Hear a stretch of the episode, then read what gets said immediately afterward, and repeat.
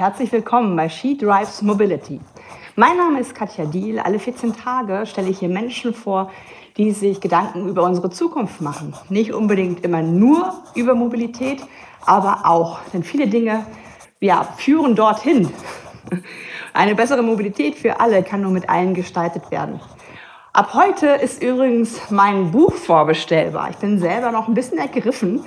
Ähm, beim Fischer Verlag wird es erscheinen im Februar. Und wenn du wirklich sicher gehen willst, dass die Autokorrektur nicht entgeht, dann äh, mach das auf jeden Fall beim Buchhändler und Buchhändlerin deines Vertrauens, nicht bei Amazon, sondern stärke den Buchhandel vor Ort. Autokorrektur ab Februar 2022 beim S. Fischer Verlag. Bevor ich äh, meine Gästin von heute vorstelle, kurze Anmerkung, die mich erreicht hat.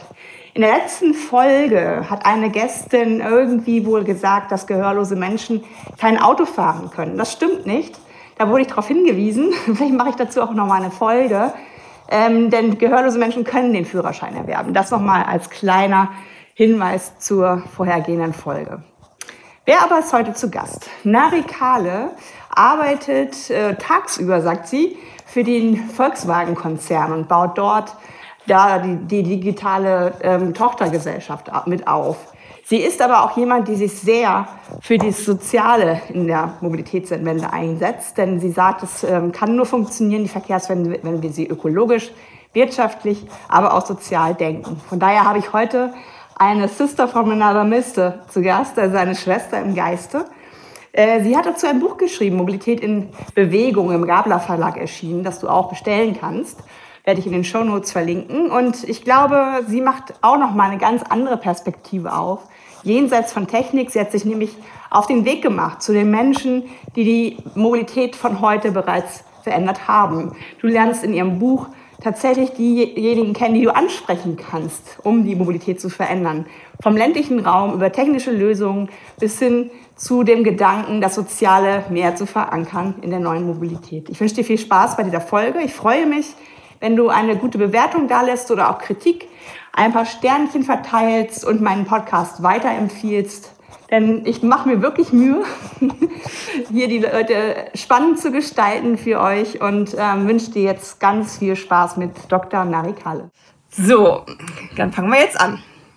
Ähm, ich freue mich sehr, ähm, weil wir haben uns so ein bisschen verpasst, als du noch auf dem Weg warst, dein Buch zu gestalten, weil ich unter den ganz vielen Nachrichten, die ich da manchmal so bekomme, deine übersehen habe. Umso mehr freue ich mich, dass wir heute mal so ein bisschen ja, Rückschau vielleicht auch auf das Buch halten, aber auch so ein bisschen, was ist seitdem passiert.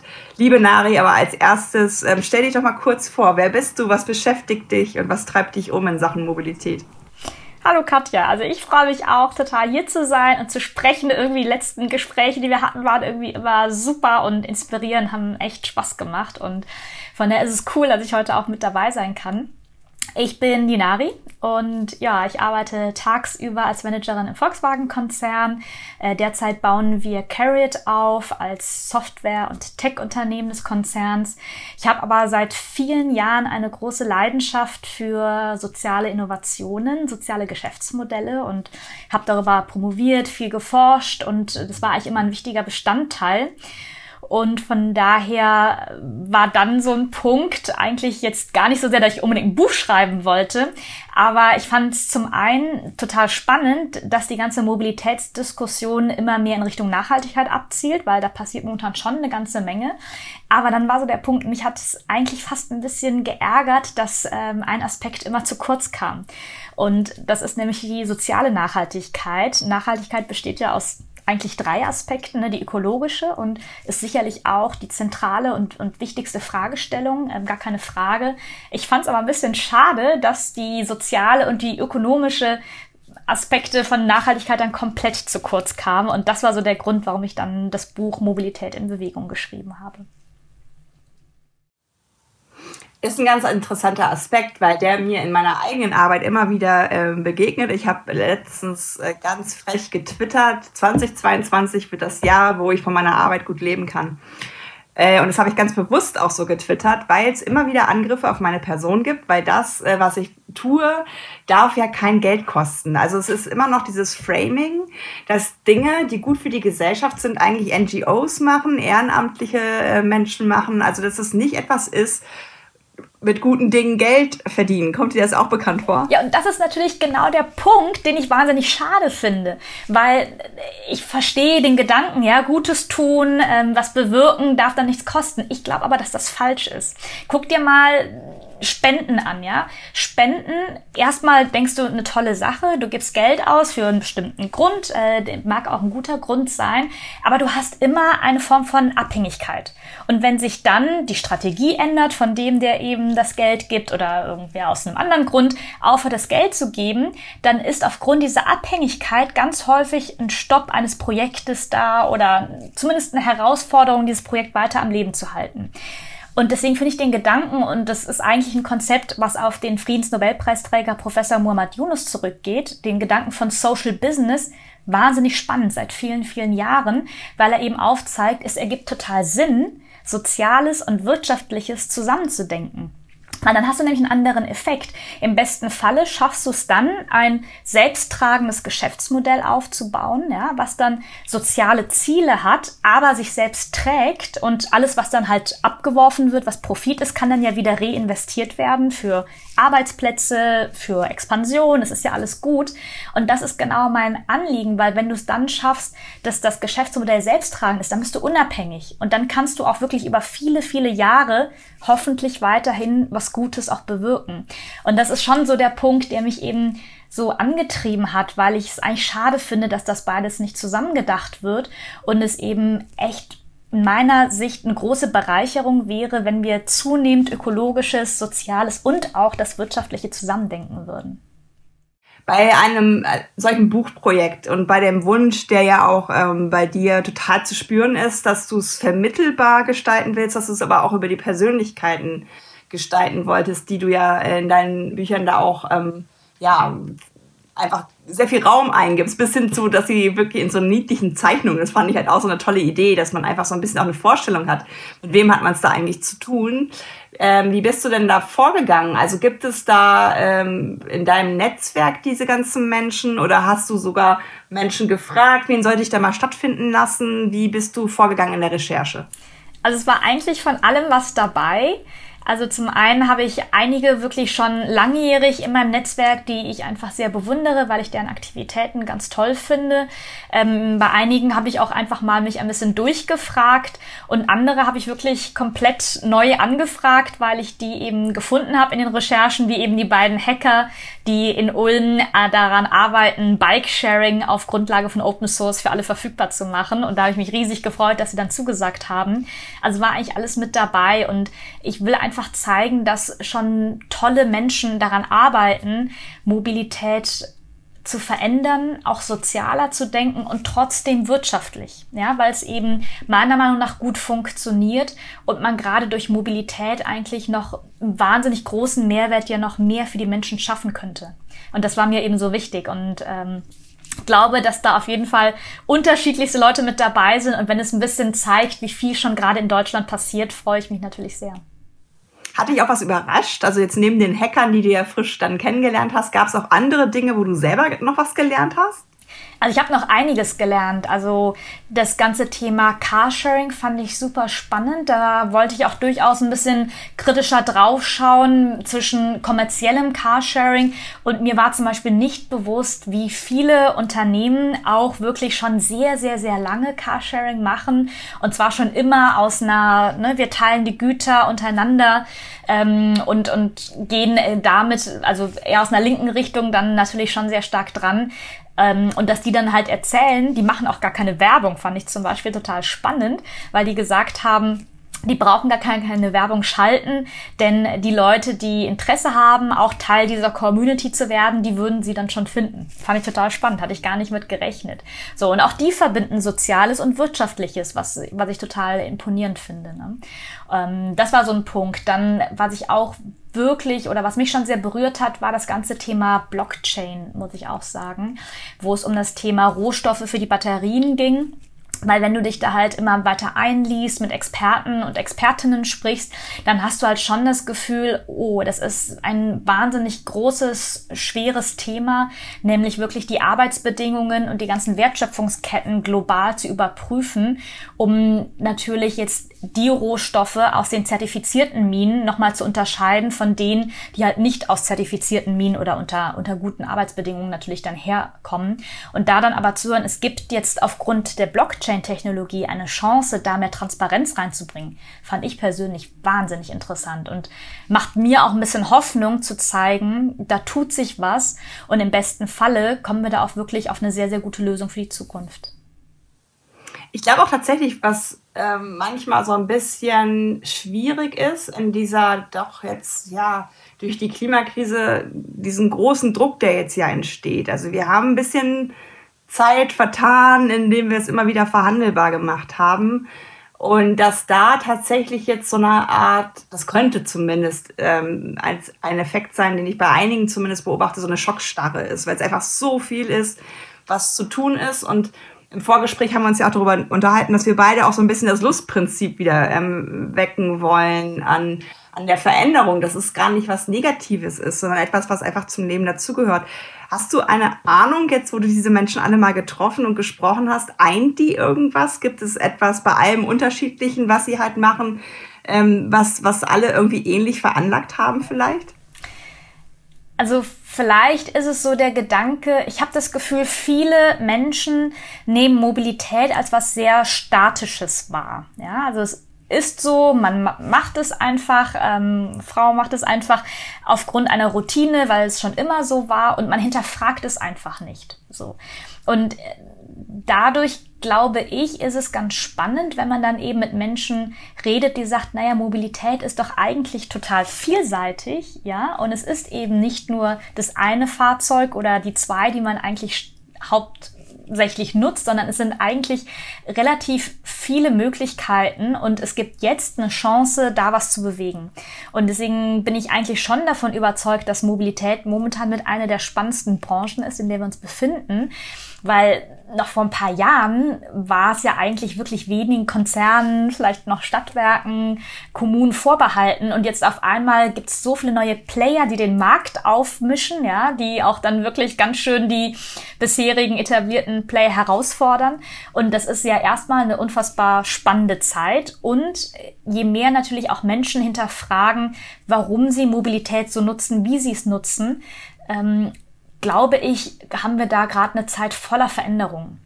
Und das äh, finde ich wahnsinnig faszinierend. Und ich glaube, das ist auch das, was die Leute gerade eint, weil sie eben sagen, es sind momentan Zeiten, die zeigen, wie sehr Mobilität sich gerade wirklich am Verändern ist. Hast du denn das Gefühl, weil ich habe äh, bei meinen, äh, auch wenn ich eine Keynote halte oder so, ich habe immer das Gefühl, die Leute vergessen ja auch, dass sie schlicht äh, Kernkompetenzen bündeln könnten. Also hast du das Gefühl, in deinem äh, Buch ist allein deswegen so ein buntes äh, Mobilitätsaquarium, weil bestimmte Leute auch sagen, ich will gar nicht alles können, sondern ich will bestimmte Dinge vorantreiben, weil ich mich damit auskenne? Oder sind das eher Leute, die sehr ganzheitlich auf etwas schauen? Weil, um jetzt mal darauf abzuziehen, was, ich, ähm, was so im, im Hinterkopf von mir ist, ich habe das äh, öfter mal wieder, das hast du ja gerade auch schon angedeutet, dass du Menschen erzählst, ja, da gibt es aber schon jemanden, der sich damit beschäftigt. Also man kann natürlich jetzt schmunzeln, dass ein Carsharer gar nicht so die Werbung macht. Ich war jetzt Montag in, in Stuttgart. Äh, da, da, da gibt es unglaublich viel in Baden-Württemberg ähm, an, an, an Carsharing. Und der Fahrlehrer, der da ist, sagt, ich habe da noch nie was mit zu tun gehabt. Da gehen jetzt zum Beispiel Fahrschulen zusammen mit den Carsharern, die eben nicht aus Konzernen kommen, sondern die lokal verankert sind, zusammen, um junge Menschen, die den Führerschein machen, ans Carsharing ranzuführen. Also eigentlich ja etwas, wo man sagen könnte, hä, warum hat da noch nie jemand vorher dran gedacht? Aber es ist natürlich auch etwas so, was diese Silos manchmal auch hat. Also was macht die Menschen in deinem Buch aus? Sind die auch ähm, ja, eher kollaborativ oder wie arbeiten die? Also ich glaube, da ist ähm, eigentlich alles mit dabei, aber so, wenn ich jetzt versuche, nochmal so ein Resümee zu ziehen, sind die meisten schon eher wirklich Expertinnen, Expertinnen auf ihren Gebieten und versuchen, einen Teil der Mobilität sich zu nehmen und den wirklich dann noch einmal zu verbessern. Ja, also ich glaube, das ist so der, der Ansatz. Die wenigsten, und dafür ist auch, glaube ich, der Markt zu groß und zu schwierig, äh, schaffen es jetzt ein riesenübergreifendes Mobilitätsangebot aus einer Hand zu machen. Dafür brauchst du auch, glaube ich, ganz andere Formen von Geldern dahinterliegend. So, aber wenn du natürlich jetzt äh, jeweils versuchst in einem Bereich, ob es jetzt Bike-Sharing ist, ja, oder eben Cargo-Bikes von, von Sitka in Berlin, ähm, da sind schon viele Beispiele, glaube ich, dabei, Carsharing oder halt dann wirklich was auf dem ländlichen Bereich, ne, ähm, die dann wirklich versuchen, mit ihrem Know-how dazu beizutragen, wirklich signifikanten Teil der Mobilität besser zu machen. Und das ist schon ganz spannend. Also jetzt auch Sitka mag ich sehr gerne. Das ist ein ganz tolles Startup aus Berlin, die halt diese wirklich extrem schön designten Cargo-Bikes auch machen. Und die arbeiten zum Beispiel mit einer Behindertenwerkstatt zusammen.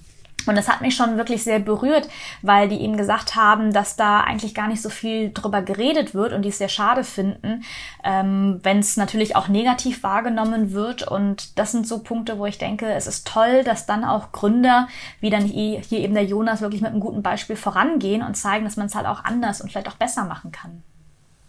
Ich finde es gut, dass du jetzt schon so ein paar Mal den ländlichen Raum äh, erwähnt hast, weil da wird ja schnell immer gesagt, das geht nicht anders, das ist halt so und das, das wird auch immer so bleiben und Katja, du bist naiv und wie auch immer.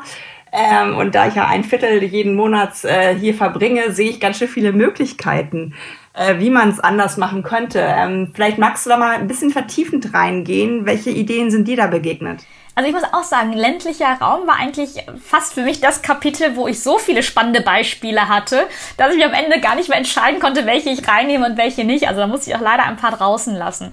Deswegen soll erst mal zeigen, es gibt echt spannende und wirklich interessante Innovationen so für den ländlichen Raum. Natürlich muss man jetzt schauen, was kann sich davon durchsetzen, ja, und was ist vielleicht auch was, was man breit anbieten kann. Momentan sind es natürlich eher noch einzelne Versuche, aber ne, von dem ersten autonom fahrenden Shuttle, der dann eben nicht in Berlin war, sondern eben in einem kleinen Dorf im tiefsten Niederbayern, über immer mehr On-Demand-Fahrangebote ich glaube, das wiederum wäre schon tendenziell was, und da sind sich auch viele Expertinnen und Experten auch einig, dass gerade das Thema On-Demand im ländlichen Raum durchaus eine spannende Chance sein könnte. Ja, heißt dann halt auch, weil äh, ne, wir können es ja auch nicht alles leisten. Wir müssen natürlich schauen, wie ist es finanzierbar, dass dann vielleicht der Linienbus, der halt nicht die ganze Zeit über komplett ausgelastet ist, ähm, einfach nicht wirtschaftlich ist, ja, also ist er jetzt schon nicht, und dass man dann auch sagen müsste, okay, dann sparen wir uns das ein, wenn einfach zu sehen ist, äh, die Linienbusse sind ineffizient, die sind einfach nicht genug ausgelastet und nutzen dann diese Gelder, um wirklich Angebote zu schaffen in kleineren Shuttles, die dann wirklich on demand dann kommen, wenn Menschen es wirklich brauchen. Und ich glaube, wenn wir in so eine Richtung denken und sagen, ja, also was ist, was ergibt einfach Sinn? Was sind die Bedürfnisse der Menschen vor Ort? Ja, natürlich abspringend von dort. Und wie können wir Mobilität so gestalten, dass es einfach mit den Bedürfnissen der Menschen zusammenpasst, dass man dann vielleicht nicht äh, zig hunderte leere Linienbusfahrten hat, sondern das Geld sinnvoller nutzen kann. Ich glaube, in so eine Richtung wird es sich sicherlich schon auch verändern, oder? Weiß nicht, wie du das siehst. Ja, ich finde tatsächlich, ähm, das ist ein total wichtiger Gedanke, den du da gerade ähm, nennst, weil ich mag das Wort Daseinsvorsorge sehr gern, auch wenn das ein sehr, ähm, ähm, ja, das, auch wenn das etwas ist, was momentan vielleicht nicht so gut funktioniert, weil wir müssen, glaube ich, auch einfach mal anerkennen, dass die jetzige Mobilität und das jetzige Verkehrssystem ja schon für manche nicht ideal sind. Also das ist halt schon etwas, was für eine gewisse Gruppe von Menschen sicherlich gut funktioniert, aber ich habe ähm, drei oder vier Menschen im Rollstuhl interviewt. Ähm, das, das, also wenn man sich in deren äh, Lebenswelt ähm, reinversetzt, dann äh, sind da schon ganz andere Dinge, wo man sagt, naja, vieles denken wir einfach noch nicht mit. Und dieses Daseinsvorsorge hat für mich was, etwas, was sehr warm ist, was, was so empathisch ist und was auch einfach anerkennt, dass es immer und immer wieder Zyklen der Überprüfung geben sollte, dass man halt schaut, nehmen wir noch alle mit.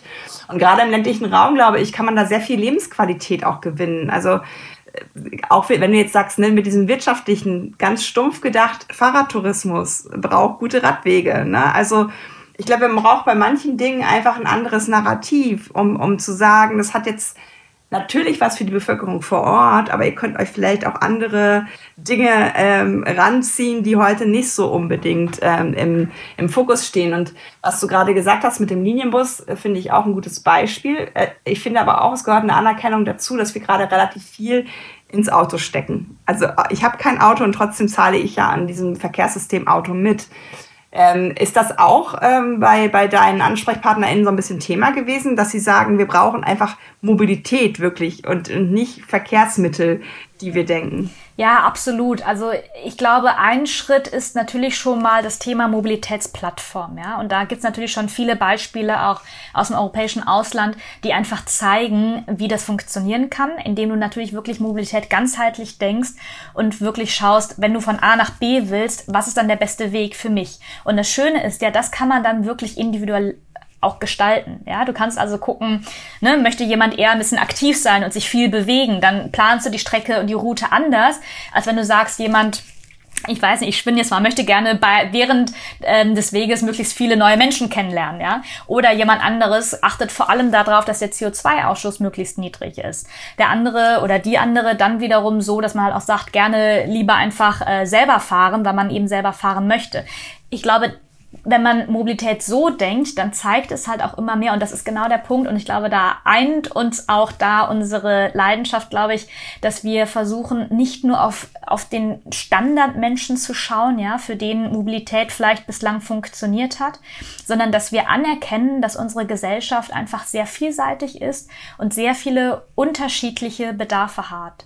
Und darauf gehen wir, glaube ich, momentan in unserer jetzigen Mobilität nicht gut genug drauf ein. Das muss man, glaube ich, sagen, ja. Das heißt, dass Thema Zugang, das Thema Bezahlung, das Thema Inklusivität, das sind alles Stichworte, wo wir uns deutlich verbessern müssen.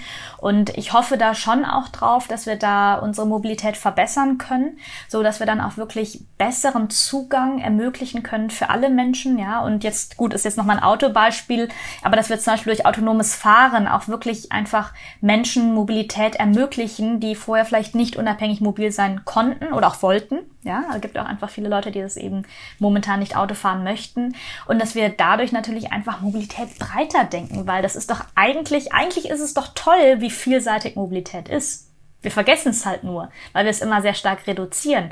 Aber eigentlich ist es doch super spannend, wie viele unterschiedliche Möglichkeiten es theoretisch gäbe. Wir müssen sie dann halt nur verfügbar machen und müssen schauen, dass sie bezahlbar sind und dass sie dann wirklich einen bestmöglichen Case für alle auch abbilden. Du hast ja den ähm, ähm, Nobelpreisträger schon genannt. Ich war sehr beeindruckt, dass du ähm, vor einem Nobelpreisträger ähm, ein Vorwort äh, bekommen hast für dein Buch. Ähm, wenn du so ein bisschen skizzierst, wie er so auf dieses ganze Thema äh, schaut, also er leitet ja dein Buch ein quasi, welcher große Rahmen ist denn um dieses ganze Thema gespannt?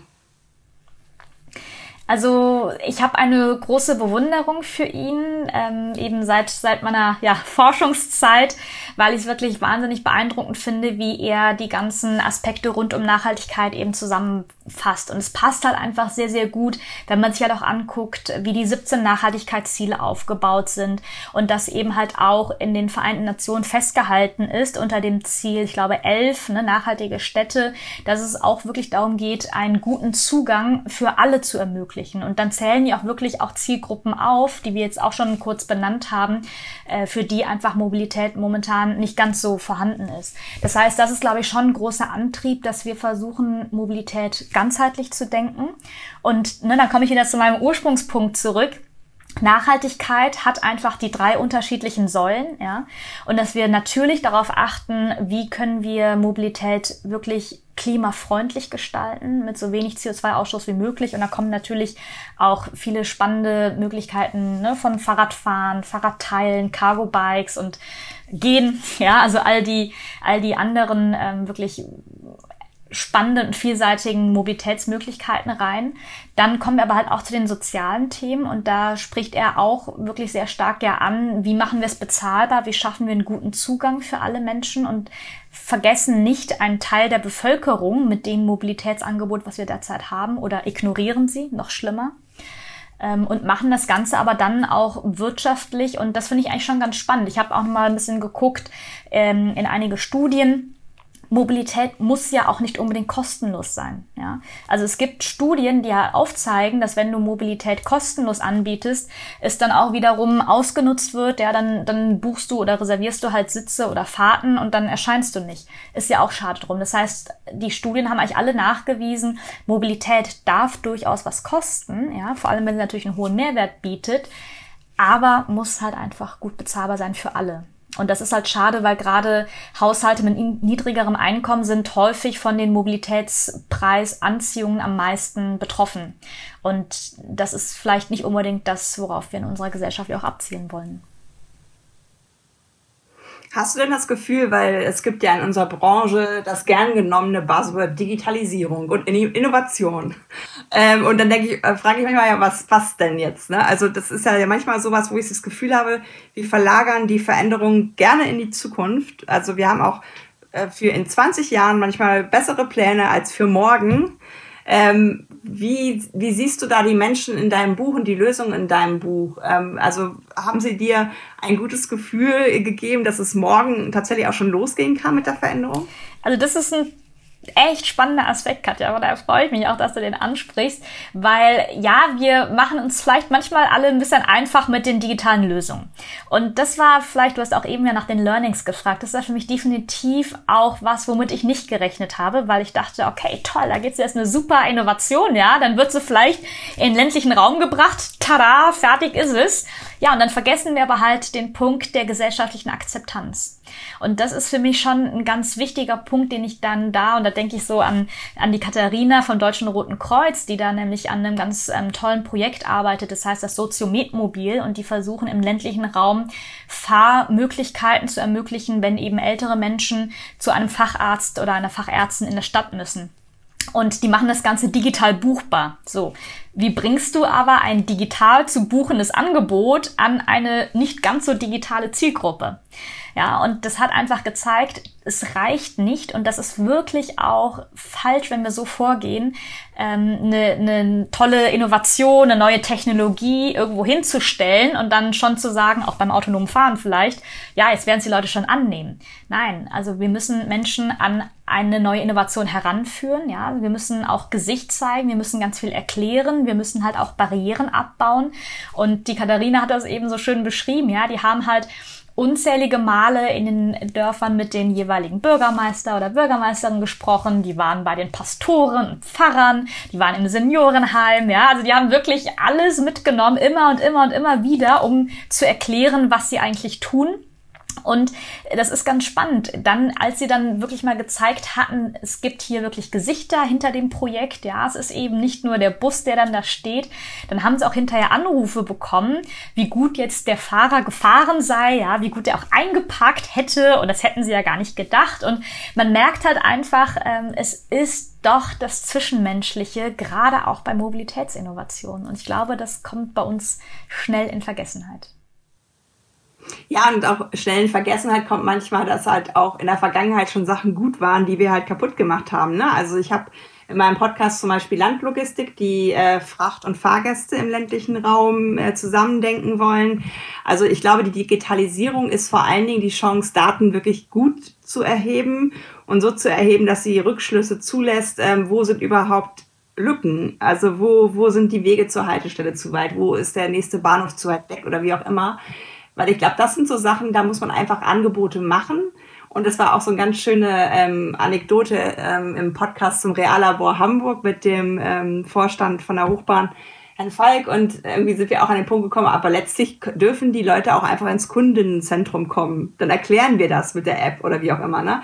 Also da einfach anzuerkennen, dass ähm, ja, dass das dass es immer gut ist, wenn, wenn das Konzerne äh, vor Ort machen, wie du schon gesagt hast, so Stadtwerke oder auch die Hochbahn, dass da einfach Menschen dahinter stehen, die wir ähm, mit der Dienstleistung in, in Verbindung bringen können, aber auch anzuerkennen, dass wir natürlich ganz weit vorne sind in einem System, was sich ja gerade erst ähm, auf den Weg macht. Und auch ähm, ja wo ich glaube, das ist ja eigentlich, vielleicht ist es sogar die krasseste Routine, die wir verändern müssen. Also ich wüsste nicht, welche Routine noch schlimmer ist als die, die der, der täglichen Mobilität, die wir ja einfach machen. Wir wiederholen sie ja einfach.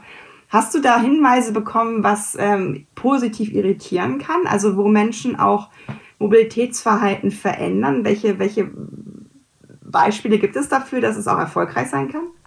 Also so das Feedback, worüber ich mich sehr gefreut habe und das wirst du bestimmt noch in, in äh, deutlich mehr Ausführungen auch bestimmt auch kriegen, ist wirklich, dass Leute mir gesagt haben, sie haben vorher nie über ihre Mobilität nachgedacht. Ja, das meine ich so mit diesem statischen. Für sie war dann einfach Mobilität, ne, man setzt sich dann halt irgendwo rein, ob es jetzt das Auto ist oder die S-Bahn oder die U-Bahn, ist eigentlich ist erstmal völlig egal.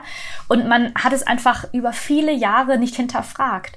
Und das ist auch das, was ich auch denke, manchmal ne, haben wir so eine hohe Abhängigkeit von Mobilität und denken gar nicht drüber nach. Also wenn wie oft suchen wir uns wirklich auch eine Wohnung vielleicht danach aus, wie nah sie zur nächsten S-Bahn oder U-Bahn-Haltestelle angebunden ist oder oder Bushaltestelle. Ähm, Fernbeziehungen basieren auf Mobilität, ja. Also ohne Mobilität könnte keine Fernbeziehung funktionieren.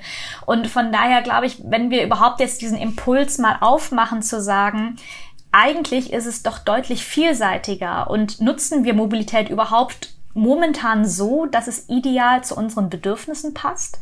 Das überhaupt mal aufzumachen, finde ich schon einen sehr, sehr spannenden Gedanken und ähm, habe mich gefreut, dass das schon bei einigen auch genauso gefruchtet ist und sie einfach mir die Rückmeldung gegeben haben, sie haben vorher nie drüber nachgedacht. Und jetzt zum ersten Mal fangen sie an, das überhaupt mal äh, zu hinterfragen.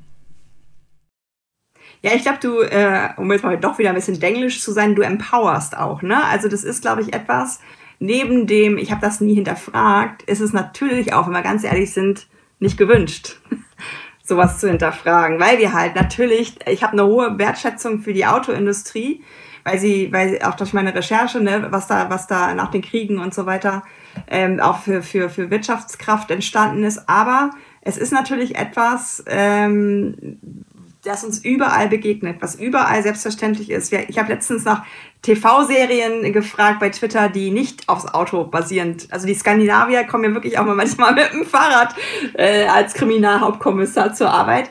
Äh, das ist halt etwas, was wir auch, äh, wo, wo, wo, wo wir, glaube ich, beide einladen, dass das okay ist, das zu hinterfragen und aber auch okay ist, eine gewisse Unsicherheit dabei aushalten zu müssen. Weil das andere ist ja das Gewohnte und das wissen wir alle, diese Spuren können manchmal ganz schön äh, tief sein. Ähm, vielleicht so als letzte Frage, ähm, was passiert jetzt die nächsten Jahre? Wo siehst du vielleicht auch durch dein Buch und deine Recherche den Pfad? Was, was, wie, wie vereinbaren die diese drei Säulen? Äh, wie kriegen wir das hin, dass das äh, eine gewisse, ja, paritätische, in dem Sinne, dass alles wichtig ist an den drei Säulen? Wie kriegen wir es hin? Also ich glaube, das eine, gerade noch vielleicht zum Stichwort Digitalisierung, wir müssen auch, glaube ich, schauen, ein ganz normales Angebot, ich weiß nicht, ich sage es mal von einem Bike-Sharing oder von einem Scooter, ist meistens an einen Durchschnittsbürger oder eine Durchschnittsbürgerin gerichtet, die relativ digital affin ist. Jetzt kann man natürlich sagen, fast alle von uns haben heutzutage ein Smartphone, ja, das ist schon fast gar keine Zugangsvoraussetzung mehr. Aber haben alle auch wirklich digital eine Kreditkarte hinterlegt? Haben alle einen Zugang zu PayPal? Fragezeichen. Wissen alle, was sie da akzeptieren, wenn sie die Datenschutzvereinbarungen akzeptieren? Also ich glaube, wir haben da schon noch einige Aufklärarbeit auch zu leisten und können nicht davon ausgehen, nur weil Angebote für Mobilität digital da sind, dass sie dann auch von allen verstanden und genutzt werden. Also das wäre so noch vielleicht ein Nachklapp noch zu dem Punkt. Und ja, für die Zukunft, ähm, ich wünsche mir natürlich, dass wir Mobilität noch deutlich mehr nachhaltig betreiben. Ja, sowohl auf Unternehmensseite wie aber natürlich halt auch bei den Nutzerinnen und Nutzern, ähm, bei den Kommunen, bei den Städten und damit meine ich wirklich ganzheitlich, ja, weil momentan gucken wir wirklich alle, glaube ich, sehr, sehr stark auf die Klimaschutzziele. Und ich würde mich einfach freuen, wenn die sozialen Aspekte nicht komplett runterfallen, denn ich bin schon davon überzeugt, dass auch eine gute Mobilität essentiell ist für eine gute Gesellschaft. Ähm, und da geht es eben um alle Punkte, über die wir jetzt schon auch ein bisschen gesprochen haben. Ähm, wenn wir da stärker darauf achten. Das andere, was ich mir wirklich einfach sehr wünsche und vielleicht äh, konnte ich ja auch dazu einen kleinen Beitrag leisten, ist zu zeigen, es gibt wirklich tolle Startups da draußen. Und eins, was ich nicht in dem Buch drin habe, ähm, möchte ich vielleicht noch erwähnen, weil mir das Ko Konzept auch so gut gefällt. Das ist Koiki, ja, ein Startup in Spanien. Und die kümmern sich um die letzte Meile, weil diese letzte Meile ja gerade im städtischen Bereich ja immer schwierig ist. Bei Paketen ne, kostet meistens ähm, deutlich mehr als der Transport davor verursacht auch immer sehr viel CO2. Und die haben auch nach dem Social Business Prinzip von dem Professor Yunus ähm, ein Startup aufgebaut, was jetzt mit relativ vielen großen äh, Transportunternehmen auch zusammenarbeitet und Logistikunternehmen. Und die machen die letzte Meile, indem sie A, ähm, Elektrofahrzeuge nutzen oder viel zu Fuß gehen, ja, also Thema ökologisch. Dann arbeiten sie mit Menschen zusammen, die fast sonst keine Chance auf einen Job hätten. Also viele ähm, auch geflüchtete Menschen, Menschen mit ähm, Einschränkungen, physisch oder psychisch, und geben Jobmöglichkeiten an Menschen, die eben sonst schwer an einen Job rankommen. Das heißt, das wäre so der soziale Aspekt und machen das Ganze aber als Geschäftsmodell. Also man zahlt als Kunde oder als Kundin ganz normal dafür, so dass es halt sich auch selbst tragen kann. Und das sind für mich so die Geschäftsmodelle, die ich wahnsinnig spannend finde, weil sie für mich einfach alle drei Aspekte super gut angehen lassen. Und ja, ich hoffe mir, dass wir da noch deutlich mehr in der Zukunft sehen, ähm, dass vielleicht Menschen sich inspiriert fühlen, auch ihren Beitrag zur Mobilität zu leisten, auf eine ganz nachhaltige Art und Weise. Das wäre natürlich wirklich sehr schön. Liebe Nari, ich danke dir für das Gespräch. Dein äh, Buch äh, Mobilität in Bewegung werde ich auf jeden Fall natürlich auch verlinken.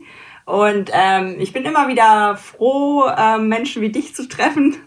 Ähm, und ich ähm, habe den festen Glauben, dass diese Verbundenheit zwischen uns allen, die wir was verändern wollen, einfach so kräftig ist gerade äh, dass das einfach jetzt ist unsere Zeit ähm, und dass da ja im wahrsten Sinne einiges in äh, Bewegung gerät. Wir werden mal sehen, was die äh, neue Regierung sich da so ausdenkt, um das Ganze auch nochmal zu pushen.